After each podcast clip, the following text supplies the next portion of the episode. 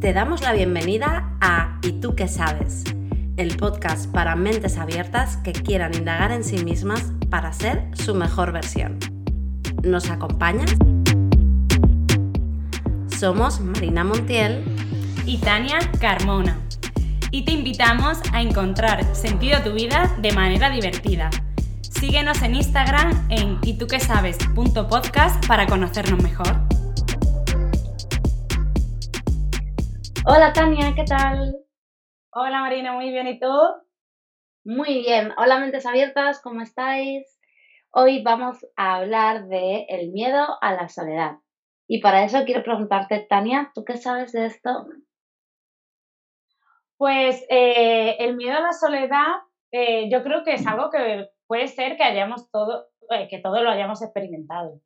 Y bueno, no hay una definición así como tal, sino que yo, por ejemplo, lo he sentido o creo que todos lo hemos sentido, sobre todo cuando has tenido una relación y muchas veces eh, a lo mejor no estabas del todo bien, pero ese miedo a quedarte solo eh, eh, en ese vacío, no sé, no en, ese vacío, sino que estás, ya no estás como con alguien acompañado, sobre todo yo creo que esto pasa más en, la edad más temprana. O sea, yo, yo me voy hacia atrás a la parte cuando, bueno, estás en el cole y, ahí siempre es como hacer tu tribu, estar con gente, luego ya te echas una pareja y luego cortar eso y como quedarte solo también eh, poniendo la mente fuera de que a lo mejor tus amigos tienen todas pareja y todo eso, como que se agrava un poco eso más y, mm, y yo me lo llevo el miedo a la soledad a esa parte, a ese miedo que tú tienes cuando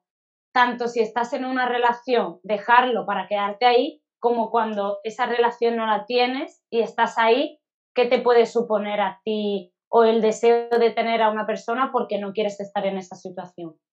Eh, cuéntame, Marina, ¿tú te has sentido alguna vez así o cómo lo ves tú? Sí, yo recuerdo además la primera vez que sentí eso.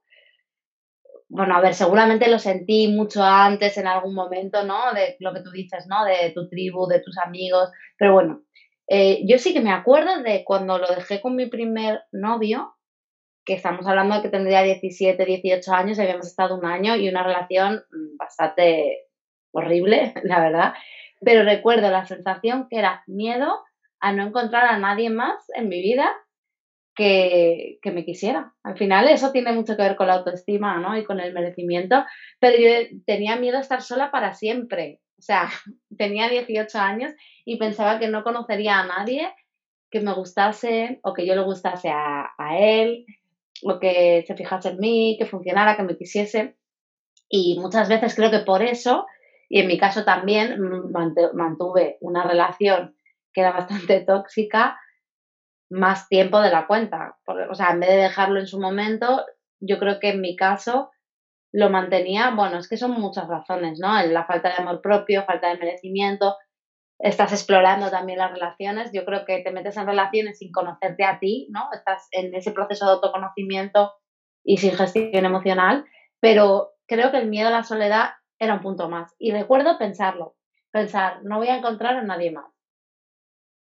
Y la frase de que me ha venido justo cuando lo decías, nadie te va a querer, o sea, no vas a encontrar a nadie que te quiera como yo. Hostia, esa Hostia.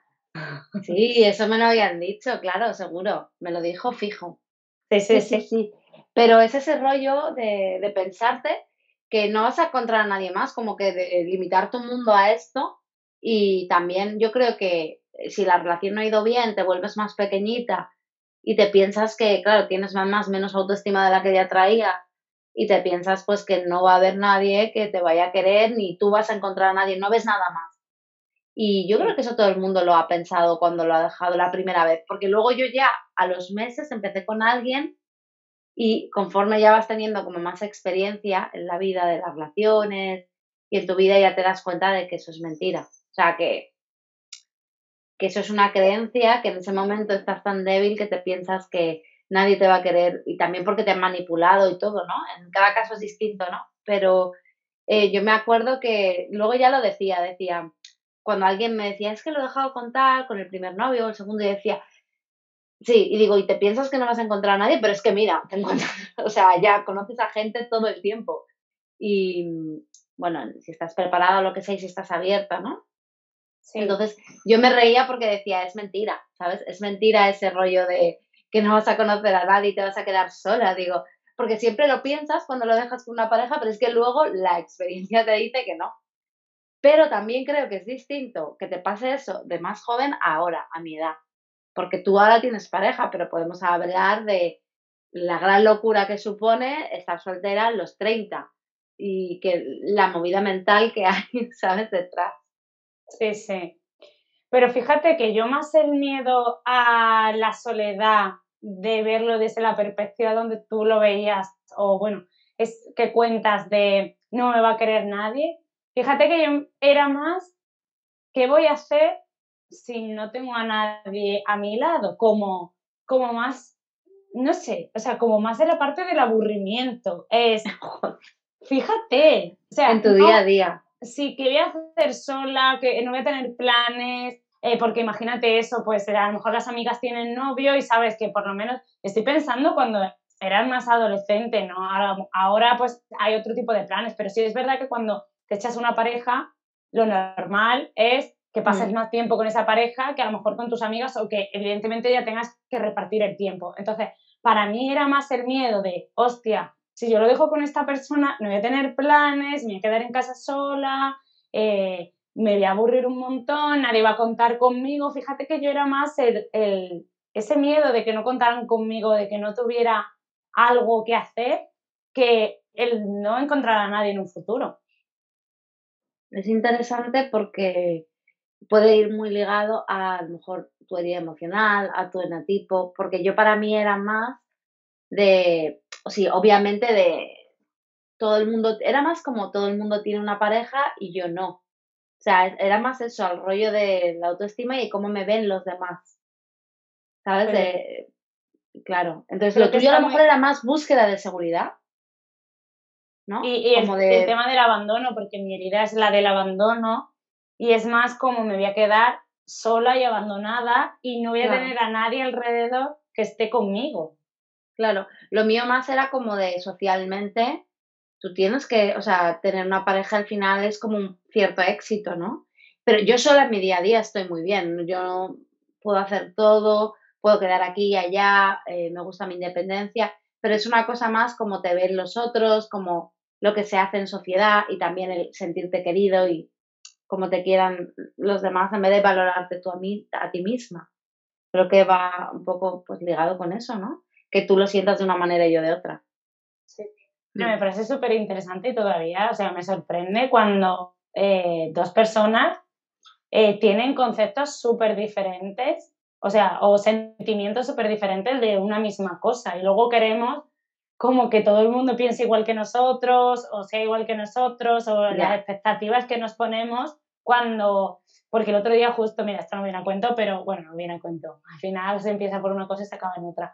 El otro día hablando con mi madre del tema de las expectativas, que le decía, hablábamos de una cosa y digo, mira mamá, es que ya me da igual que eso pase, digo, pues si esta persona mm, no quiere hacer esto, oye, pues tendrá sus prioridades y habrá elegido eso en función de, pues, su, situación ahora mismo. Y me dice mi madre, fíjate, me dice, digo, porque eso es tener expectativa de que al final la gente haga las cosas que tú quieres, digo, cuando cada uno es que vive la vida a su manera, digo, yo ya cada vez lo tengo más abierto, o sea, tengo la mente más ahí y como yo no quiero que nadie ponga expectativas en mí ni me juzgue por cosas, pues yo tampoco lo hago con los demás. Y me dice, y me dijo mi madre, ya, pero entonces, ¿por qué luego la gente, cuando tú no haces algo, te critican y esperan que hagan las cosas? Digo, sí, pero es que ten en cuenta que ese no es tu problema. O sea, ese es el suyo. O sea, que alguien espere algo de ti y que le afecte, que tú no lo hagas, es el tuyo. Entonces, tú no puedes estar viviendo la vida en función de la gente de fuera. Y claro, esto mm, lo cuento porque viene a raíz de, qué, diferente vemos cada uno las cosas y esperamos que los demás hagan las cosas como nosotros queremos y eso es que nunca va a pasar. Por eso, y enlazamos con lo que hablábamos antes fuera del micro, de que nada es, o sea, nada es personal. O sea, hacia ti, es hacia ti mismo, quiero decir. que esa persona no hiciera eso, que tú hablabas con tu madre, es que al final es cosa de la persona. O sea, no tiene nada que ver contigo realmente, la mayor parte del tiempo. O sea, y si tiene que ver contigo es porque eres un espejo, es a través de ti que se manifiesta esa movida, pero realmente no, nada es personal.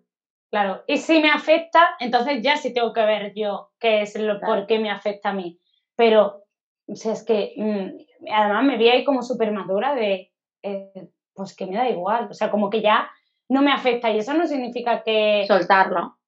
Sí, no significa que sea frío, porque yo antes decía, hostia, pero es que si no te importa nada, es que no es que te importe nada, es que aceptas que el resto de personas tengan otra visión diferente a la tuya y que tengan unas prioridades que a lo mejor tú eh, harías. O sea, yo digo, vale, esta persona no lo ha hecho por mí, pero si el día de mañana yo lo tengo que hacer por ella, yo lo voy a hacer. O sea, no voy a decir, hostia, como no lo hizo por mí, no, si a mí me apetece y lo quiero hacer, lo voy a hacer aunque ella no lo hiciera por mí. Es que no tiene nada que ver. Hmm. Entonces, bueno, pues me resulta eso súper eh, interesante que yo lo viera desde la parte más con mi herida de abandono, voy a estar sola y no voy a tener a nadie alrededor y tú más desde la parte de eh, los demás tienen, que es como tú decías, y yo no voy a encontrar a nadie, no sé si voy a encontrar a alguien. Sí, también mucho desde pues el poco valor a ti mismo, ¿no? Valorarte a través de los demás y es que los demás sí que tienen, yo no, cómo me van a ver los demás porque yo no lo consiga y es un trabajo. Pero bueno, yo creo que de una parte más práctica, cuando eres más pequeña, ves que no es así, ¿no? Que vas conociendo gente a lo largo de la vida, pero luego ya está lo que yo te decía, que ya tienes una edad, como por ejemplo en mi caso, que es otro rollo, porque yo, por ejemplo, que lo dejé con mi ex hace año y medio, claro, eh, es otro rollo totalmente a las veces que lo he dejado antes, porque ya tengo 35 años y la mayoría de mis amigas de siempre tienen hijos, están con su pareja, eh, no todas, ¿eh? pero la mayoría es eso, la de tendencia de mi edad es esa. Y claro, yo sí que sentía ahí otra vez el miedo, pero era más profundo. O sea, esto era otra capa, ¿no? Lo otro yo creo que era más superficial, pues eso. Y yo depende, de hecho, pienso que estos dos últimos años, desde que lo dejé con él, bueno, he hecho un trabajo a nivel de desarrollo personal brutal. O sea, que digo, wow. O sea, y sigo, obviamente. O sea, no estoy ahí como, o sea, sigo aprendiendo cada día. Pero eso me ha ayudado mucho porque ahí fue otro nivel. Fue como decir, hostia, tienes 35 años, quieres ser madre además, ¿sabes? Eh, has estado con una pareja seis años y al final lo has dejado por eso precisamente y por otras cosas, ¿no? Por estilos de vida, pues objetivos, que veías que no, que yo no lo dejaba, por, o sea, era como de, vale, yo sé que él no quiere lo mismo que yo, que al final no cuadramos, pero por un lado, aparte de que lo quisiera, eso es verdad, que lo quería y todo el rollo, pero tenías miedo a luego no encontrar a nadie. Ahora sí, más real, porque era como de, es que a lo mejor no encuentro a nadie con el que pueda hacer esto. Entonces tenías el esto de decir, vale, esta persona la quiero, eh, bueno, sí, siento que estoy enamorada de ella, pero no quiere los, o sea, las mismas cosas que yo no quiero, o sea, ¿qué pesa más? Em, y a lo mejor le dejo, pero luego me quedo sola igual. O sea, no lo consigo lo que quería. Entonces, es una movida muy heavy, ¿no? Porque dices, hostia, tienes que tomar una decisión y tienes que mirar por ti. Entonces, al final, después de darle muchas vueltas, o sea, era ese miedo a estar sola también el que me hacía no, em, no dejarle, porque yo sabía que con él no iba a tener la vida que yo quería, ni él conmigo, porque queríamos cosas distintas, entonces iba a haber como un tira y afloja siempre, o sea, en nuestro caso. Habrá gente que lo pueda organizar y que funcione, ¿eh? Pues a mí con él pues no me tocaba. Pero entonces mm, recuerdo como eso, darle muchas vueltas para dejarlo. También es verdad que esperar como que la otra persona cambie cuando no tienes por qué esperar nada. O sea, es como no, em, la gente tiene que ser libre en lo que haga y, y bueno, como mucho tiempo ahí en plan de a ver si decide cambiar, tal, como mucho, ¿sabes? Por eso yo creo que he hecho un máster después de dejarlo. Pero al final de dejarlo era elegir como, el, elegir eh, querer, o sea, ir a por lo que yo quiero, ¿sabes? Como ser fiel a mí, como estar conectada con mis valores, ser fiel a mí y reconocer que me merezco lo que, lo que quiera en la vida. Luego, pues ya veremos qué pasa, ¿no? Y al principio de dejarlo sí que recuerdo tener ese sentimiento de decir, bueno, sobre todo ese pero que va conmigo más de, joder, ¿por qué no ha querido conmigo hacer esto? ¿Sabes? Como ese rollo de que me valoren a través, o sea, valorarme a través de los demás. Y luego ya venir ese rollo de, hostia, eh, todas mis amigas están casadas, bueno, con pareja, hijos, es que, que bajón, yo no quiero tampoco quedar con ellas porque estoy en otro rollo, aunque me encantaría tener hijos, pero no estoy en eso ahora, ¿sabes? Yo quiero conocer gente con mis inquietudes, mi estilo de vida. Sí que hubo un momento de decir, a ver si no voy a conocer a nadie, ¿sabes? porque me he hecho nuevos amigos, entre ellas tú. Em, entonces eh, fue como, wow, ¿sabes? Sí que lo sentí pero realmente como que fue de, bueno, pues una vez ya estuve bien, fue como salir al mundo y empezar a vibrar con personas que vibran como yo. ¿Sabes? El otro día les decía, fui a una reunión y les decía después, digo, es que esto ha sido un match vibracional, ¿sabes? Como hacer un match por la vibra, ¿no? Con gente. Y que, bueno, que a mí me pasó, yo la verdad es que lo mejor que tuve en 2020 fue eso, porque, ya ha pasado un año, es que es fuerte, que estamos en 2022. Claro, claro, pero en 2020 fue como dejarlo y luego os empecé a conocer a vosotras y fue súper bonito, fue como, wow, ¿sabes? O sea, no sé, muy bonito de darte cuenta de que sí, que... Claro, yo creo que al final tú puedes tener lo que quieras en la vida. Me podría haber quedado sola, muerta de asco, sin nada que hacer, o no. Entonces al final, pues es eso. ¿Y qué crees que, o qué cosas hiciste para superar ese, no superar ese miedo, dejarlo a un lado y decir, eh, no creerme que esto, esto no. Al principio, a ver, yo creo que es un poco un proceso paso a paso y creo que lo que más me ha ayudado ha sido todo el tema de la manifestación. Creo que es lo que más me... Porque sí que es verdad que es algo que tenía un poco latente decir, pues es que a lo mejor no conozco a nadie y conozco mucha gente de mi edad porque a mí sí que me gustaría compartir en pareja, pero sé que yo sola puedo estar perfectamente y estoy, de hecho, ¿no? O sea, yo me siento súper bien. Pero, y conozco mucha gente de mi edad que le pasa eso, ¿no? Que es como de estar en una situación similar a la mía, a lo mejor o lo ha dejado o no tiene pareja por unos años y ya se pregunta si hay algo mal en sí misma o en los hombres o en las otras personas. O sea, digo mucho, es que los hombres no se comprometen. No es verdad, o sea, es que te fijas, es lo que te dices, donde pones la atención que me decías antes Oye, veo un montón de parejas comprometidas con hombres, o sea, parejas eh, heterosexuales. Y hay hombres y mujeres y los dos están comprometidas, están ahí. Digo, que tú no hayas encontrado eso, también eh, creo que tiene mucho que ver, o a lo mejor no era el momento, y no hay que agarrarlo, pienso, ¿no? Hay que soltarlo. Pero como que tiene mucho que ver también con cómo tú los ves a ellos. Eh, con qué idea tú vas, cómo te, o sea, qué idea tú también tienes de ti misma, tu identidad, ¿no? Va mucho de eso. Entonces al principio sí que tuve ese miedo, en plan, a ver, es verdad que al principio dejarlo en mi caso fue como, ahora mismo yo no puedo estar con nadie, ¿sabes? Que después de seis años estando con alguien, creo que para mí era como de, wow, no puedo, ¿sabes? Necesito como eh, sanar todo lo que ha pasado ahí, de ahí va mi autoestima, ¿no? En plan de, joder, porque al final, si me valoro a través de los demás y he estado seis años con alguien que luego no ha querido construir algo conmigo, como que me lo tomaba muy a lo personal, ¿no? En plan de, joder, ¿qué me pasa? Tal. Y luego en realidad como que también me metí en el máster de desarrollo personal contigo. Y ahí como que se fueron trabajando cositas, autoconocerme, o sea, ir conociéndome más, entender por qué que la valoración no está en los demás, que yo me tengo que valorar primero a mí misma. Entonces ha sido un proceso y al principio sí que tenía un poco ese miedo de, ay, no voy a conocer a alguien interesante, tal, o ibas conociendo gente y no, sin más pero poquito a poco me he dado cuenta de que mm, cada día es una oportunidad de que sea tu mejor día. O sea, es como que he cambiado mi mentalidad totalmente y que está orientada a la posibilidad siempre.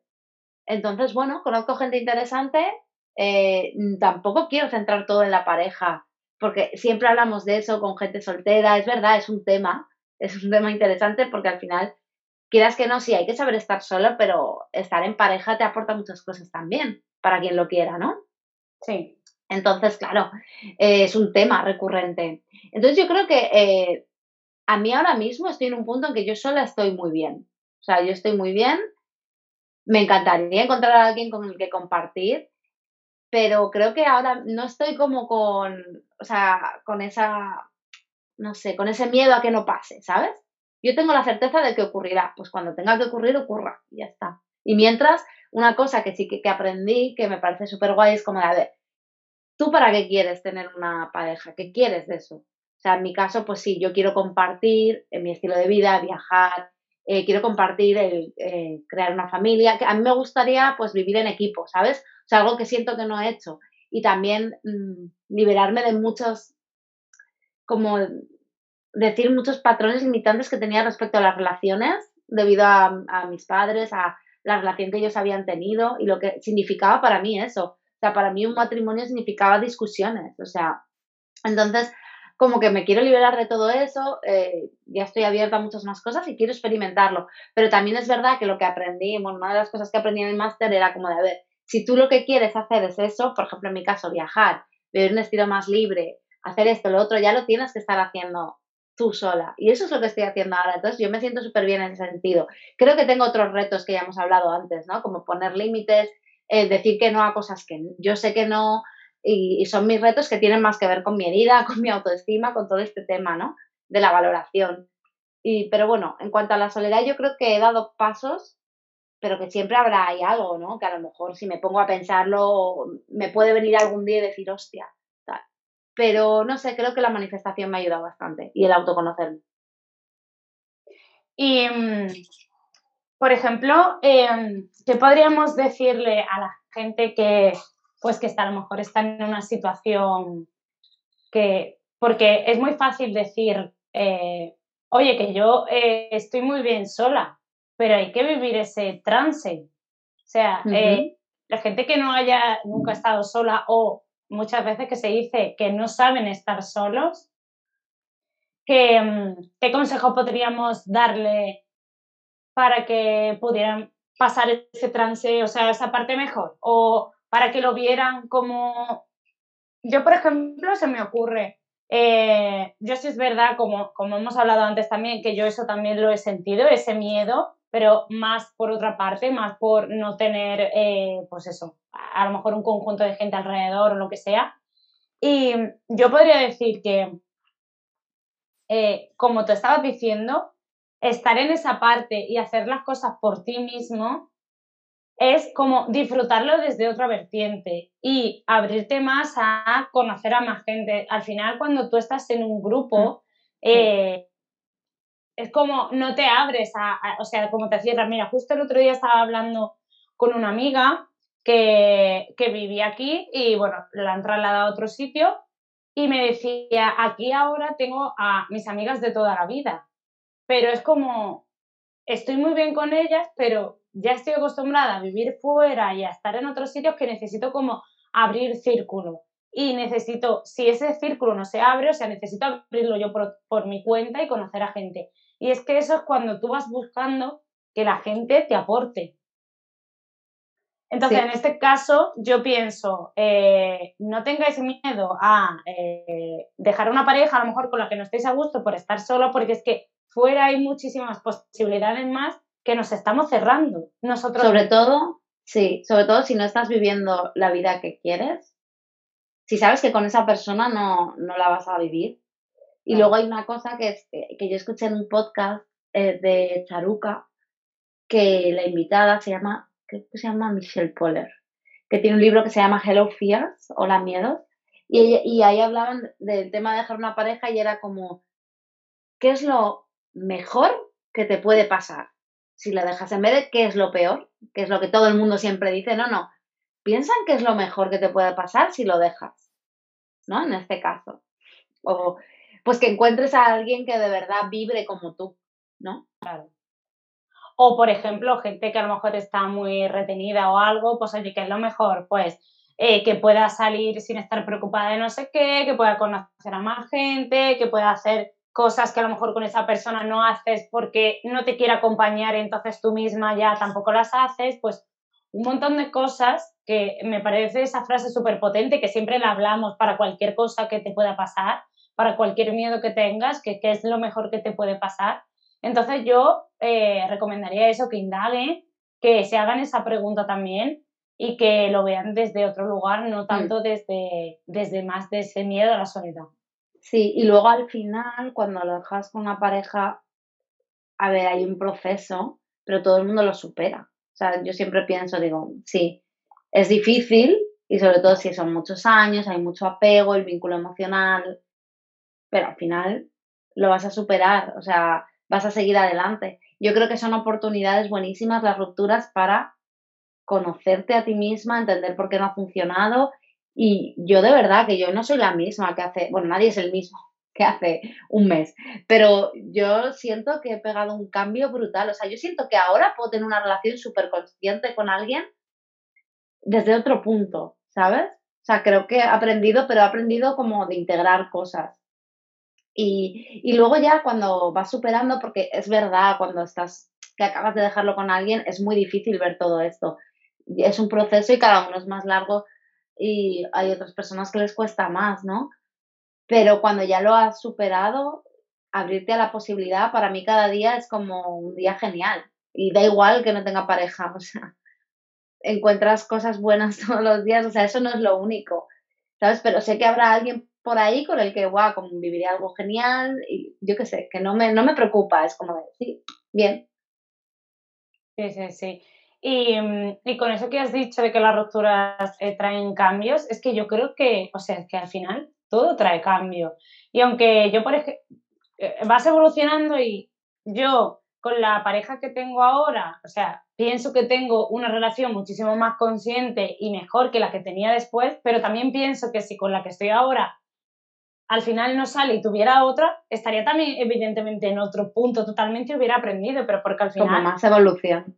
Claro, vas aprendiendo de, todas, pero seguramente si tuviera otra también saldrían cosas. Hombre, claro, obviamente. Pero sí que es verdad que yo me noto diferente, es que no es lo mismo empezar una relación con 26. O sea, es que ya es como evolutivamente cambias y luego también si has aprovechado la ruptura para indagar en tu mierda, ¿sabes? Exacto. Ver qué pasa. Yo es que siento que he aprendido mogollón en estos dos años, que ha sido como, wow, como un salto evolutivo, ¿sabes? En plan, en, decir, wow, que, o sea, de nuestra relación, de mi ruptura, no sé, entonces, que supongo que si me vuelve a pasar, pues será igual también. Más aprendizaje. Qué guay. Bueno, pues yo creo que podemos resumir este, este eh, episodio eh, como no hay que tener, bueno, pues no hay que tener miedo. A ver, el miedo existe y es bueno, o sea, quiero decir, porque el miedo nos protege, nos ayuda a vivir en sociedad, el miedo no lo podemos eliminar eh, y además es que quiere decir que estás vivo. Pero lo que hay que hacer es como tomar acción aunque tengamos miedo, ¿sabes? Es como el libro, ¿no? De Virosecadlo con miedo, ¿sabes? No pasa nada, o sea, todos tenemos miedo. Pues sí, hay momentos en que me da más el miedo a la soledad tal, pero yo ¿qué hago? Pues salgo al mundo, hago cosas tal, soy feliz, sí. Entonces, para todo, ¿no? Como si te da miedo emprender o montar en bici, ¿no? Sería como, bueno, vamos a encontrar la manera para hacerlo, aunque estés temblando. Pues hoy la tocamos la bici, mañana, ¿sabes? O sea, busca la manera de que trascender ese miedo, o sea, de hacerlo con miedo, más bien, porque no lo puedes eliminar. Claro, y además también porque, ¿cómo sabes si, que tienes miedo si todavía no lo has experimentado? Ya, también. ¿Sabes? Es un miedo, claro, es un miedo irreal que está desde fuera, pero oye, pues cuando, pruébalo, igual cuando estés dentro dices, hostia, ahora sí, esto me da miedo, pero es que no lo sabes y te estás poniendo, como yo digo, el parche antes de... los miedos al final, claro, eh, lo leía en un libro que decía, los miedos son como creadores de excusas y las excusas matan sueños, ¿sabes? Sí. Porque le pasa esto a mucha gente, es como de, a ver, yo también pienso, gente con de mi edad, ¿qué tal? Muchas chicas, ¿no? Que me cuentan, es que no hay hombres, es que... Ayer me contaba una chica, es que, eh, que yo paso esa energía, es como de, ¿sabes? Pero eh, me decía, es que conozco un montón de chicas, dice, como tú y como yo, independientes, tal, súper guapas, súper inteligentes, no sé cuántos, eh, y sin pareja, y luego a chicas que veo y tienen pareja, y digo, mira, primero de las chicas que es que me da igual, o sea, quiero decir, no sé, quiero decir, cada uno con su movida, no me importa lo que, o sea, pensar en por qué ellas tienen una relación, no sé, no, no voy a indagar ahí, ¿no?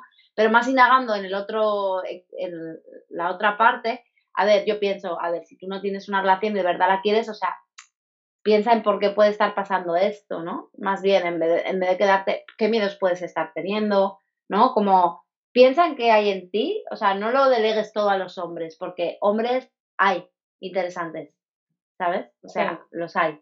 Si no, vamos, o sea, tú no estarías con uno, quiero decir, o eh, yo qué sé, no voy a decir nombres, voy a decir nombres porque luego esto se lía. Pero bueno, mucha gente no estaría con, con alguien, ¿no? Entonces, hay, existen, o sea, no me jodas. Sí, pero bueno. Lo único eh, mírate más a ti, yo creo que ahí ya es más autoconocimiento, joder. Yo haber, eh, haber llegado al punto de decir, joder, es que tengo mala autoestima y cosas que me están pasando ahora, que te he contado antes, que digo, a ver, yo aquí lo que tengo que hacer es algo y es lo que me cuesta, ¿no? Eh, entonces, yo creo que va más de nosotros mismas, siempre. Sí, sí, sí, sí. Además, eso, hoy estaba viendo un directo y decía, eh, esto es poner el foco siempre en ti, dice, y verás como el foco, sin querer, se te va afuera y cuando dices, claro. hostia, no, no, no, en mí, en mí. Exacto, porque la tendencia es esta. Claro, tú imagínate si tú piensas que todos los tíos son gilipollas, ¿qué vas a hacer? Encontrar tíos gilipollas everywhere. O sea, porque tu cerebro va a decir, mira, pues sí, aquí uno, otro, otro. Te vas a dar la razón a ti mismo. Claro, o sea, claro. Dentro de su inteligencia es así, o sea, es como de, es como lo de cuando dicen, ¿no? Que alguien está embarazada y ve todo el mundo embarazada. Alguien se compra un coche rojo y ve, o sea, un coche específico y lo ves en todas partes. Pues es lo mismo. Si tú ya tienes programado en tu cerebro que los tíos eh, son, no se comprometen, bla, bla, bla, bla, es que eso es lo que vas a encontrar. Entonces yo, como ese discurso está tan, tan em, extendido, siempre intento como, bueno, si es alguien que tengo confianza, le doy la vuelta, pero si alguien que me cuenta esa movida, yo es que paso. Le digo, yo no pienso de esa manera, estoy, eh, hay chicos, lo rebato y ya está, y me voy a otra cosa y cambio de tema. Exacto, exacto. Eso es. Pues eso es. Ah, yo quería recomendar un libro que me ah. leí cuando lo dejé con mi ex. Me parece raro llamarlo así. Va a decir el nombre, pero me parece demasiado también. Eh, y se llama A Solas, de Silvia Congos, que ella es, psicóloga, también habla pues, de temas de autoestima, de relaciones. Eh, hay otro libro que tiene ella que es Si duele no es amor, que está muy bien también. Y el de A Solas está muy guay porque es para esa fase cuando tú estás a solas y el mundo sigue rodando, ¿no? Y te habla, pues eso, que también, pues, de cómo aprovechar, ¿no? Como para sanarte a ti, disfrutar de ti misma y todas estas cosas que hemos estado hablando para luego ya que venga lo que tenga que venir. Sí, a mí me lo habían recomendado y lo tengo ahí pendiente, pero es verdad que, que no lo había leído. Está, está. Así que bueno, pues nada, muchas gracias por escucharnos una semana más. Eh, espero que bueno, nos dejéis vuestros comentarios en Instagram o también eh, recordaros que lo dijimos ya en algún momento que hay valoración en, en Spotify han puesto valoración. Nos gustaría también saber y que nos valoréis. Y nada, nos vemos en el próximo episodio. Chao. Adiós.